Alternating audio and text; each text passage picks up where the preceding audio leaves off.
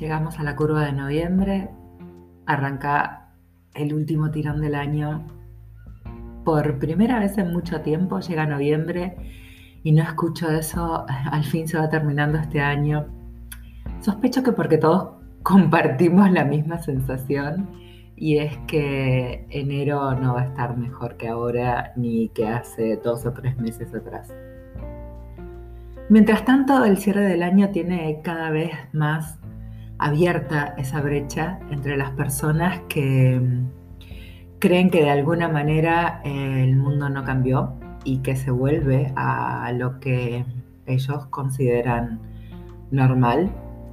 Y las personas que saben exactamente que eh, todo lo que tenían ya no es ni va a volver a ser, aunque todavía no sepan exactamente eh, cuál es el lugar en el que todo va a continuar hay un divorcio muy grande entre las dos miradas y a partir de ahí pasa todo el resto. Esta semana me sorprendía mucho escuchar que eh, la justicia electoral, en este caso, había mantenido plazos para eh, las caídas de personerías jurídicas de partidos políticos si no realizaban determinados ajustes que tenía que ver con renovación de autoridades partidarias. En esa situación está el Partido Justicialista de mi provincia, y está en el medio de todo un proceso de cierres de listas y, reacomodos y demás. Y aunque en las declaraciones públicas eh, se meta la línea de ocasión de las personas no están para pensar en todo esto, en algún punto hay una no normalidad que sigue el armado de lista, el cierre, el acuerdo, la exclusión de los de siempre, eh, la integración, vendida comunidad, más o menos en porcentajes y demás, y ya estaríamos. Después será cuestión de pasar un mes a ver cómo se implementa esa elección, que la verdad se las va a ver difícil porque para no hacerla tiene el antecedente de dos elecciones de ciudadanos extranjeros ya habilitadas en el territorio provincial, Bolivia y Chile. Y para hacerlas eh, tiene todo lo otro, que es, bueno, realmente hay que implementar protocolos y seguridades y demás. Pero los partidos políticos no son los únicos que están en estos aprietos. Hace mm, un par de horas eh, veía en la CNN hablar a un desarrollador de bienes raíces eh, de Manhattan, un mundo totalmente ajeno al nuestro, al común de, de nosotros, de quien les habla y quienes están ahí del otro lado escuchando. Y mm, lo que planteaba es la bendición que significa, bendición no fue la palabra que usó, sino ventaja, la oportunidad que significa que las personas sigan trabajando desde su modalidad home office, desde sus casas, el famoso y manoseado teletrabajo.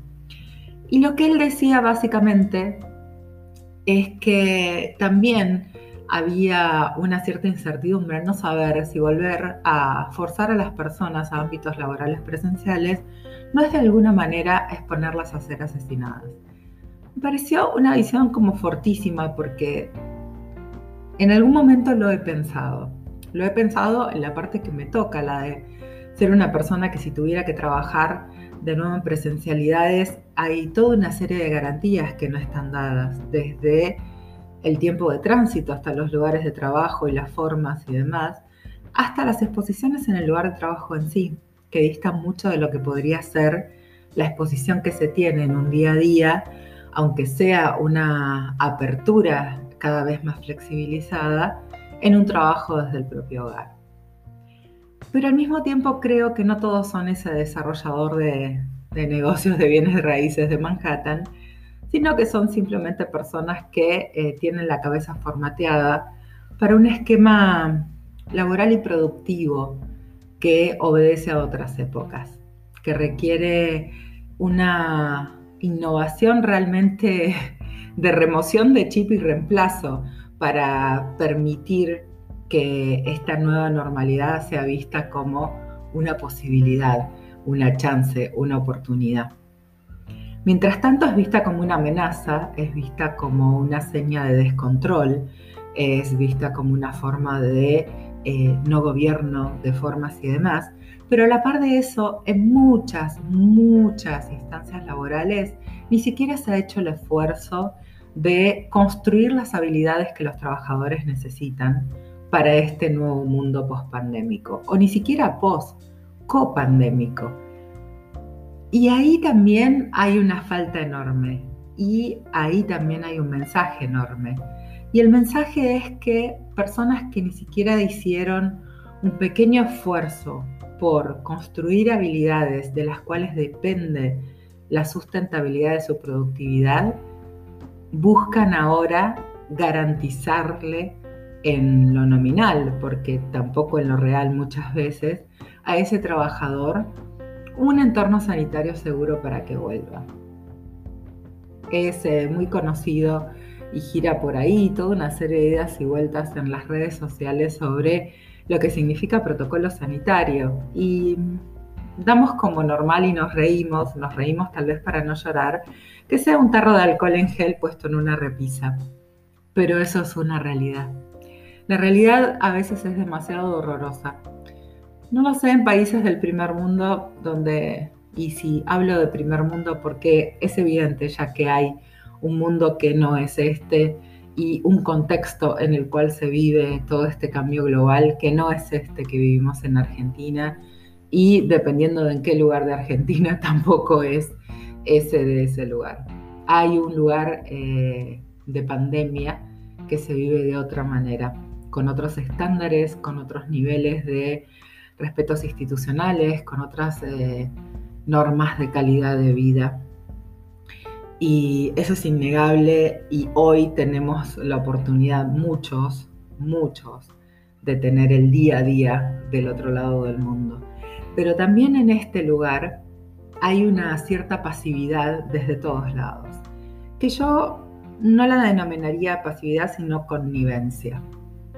A quién conviene y a quién no conviene que nos despertemos del todo a las nuevas formas de la actividad económica. ¿Quién está más preparado para soportar ese peso de renovación, de desarrollo? Seguimos siendo ese partido de pueblo o partido de, de provincia chica que sigue presentando una y otra vez como renovación las mismas prácticas, los mismos nombres, las mismas formas. En un punto no escapamos de lo que somos y en un punto mucho más triste no salimos mejorados de todos estos meses. Es noviembre y se pasó casi todo un año de nosotros encerrados en nuestras casas y quienes no, expuestos a lo que viniera, a lo torero. Se tardó mucho en crear entornos sanitarios seguros para muchas actividades económicas y aún así, hoy algunas eh, actividades que estuvieron durante todo este tiempo funcionando han relajado todos esos protocolos del inicio. Eso somos. Esta inconstancia somos, esta inconsistencia somos. Esos jefes somos, esos entornos laborales somos, esos, esas prácticas políticas somos. De nada sirve que hablemos de innovación, de nada sirve que hablemos de nuevos tiempos, ni de mundos que cambian, cuando en el momento en el que tenemos la pequeña decisión de hacer algo distinto, optamos por virtualizarlo más o menos para que no haga ruido y vemos a ver qué pasa. Del otro lado, como decía este empresario estadounidense, siempre quedará la duda de cuánto de nuestras acciones tienen un resultado nefasto.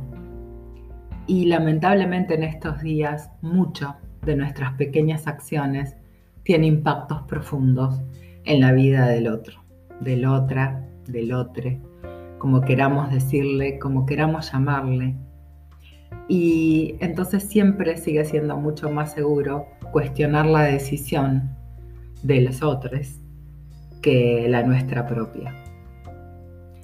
Son días raros y es noviembre y dentro de poco será 2021 y 2021 muy probablemente seguirá siendo el año de la pandemia que nos pida cambiar.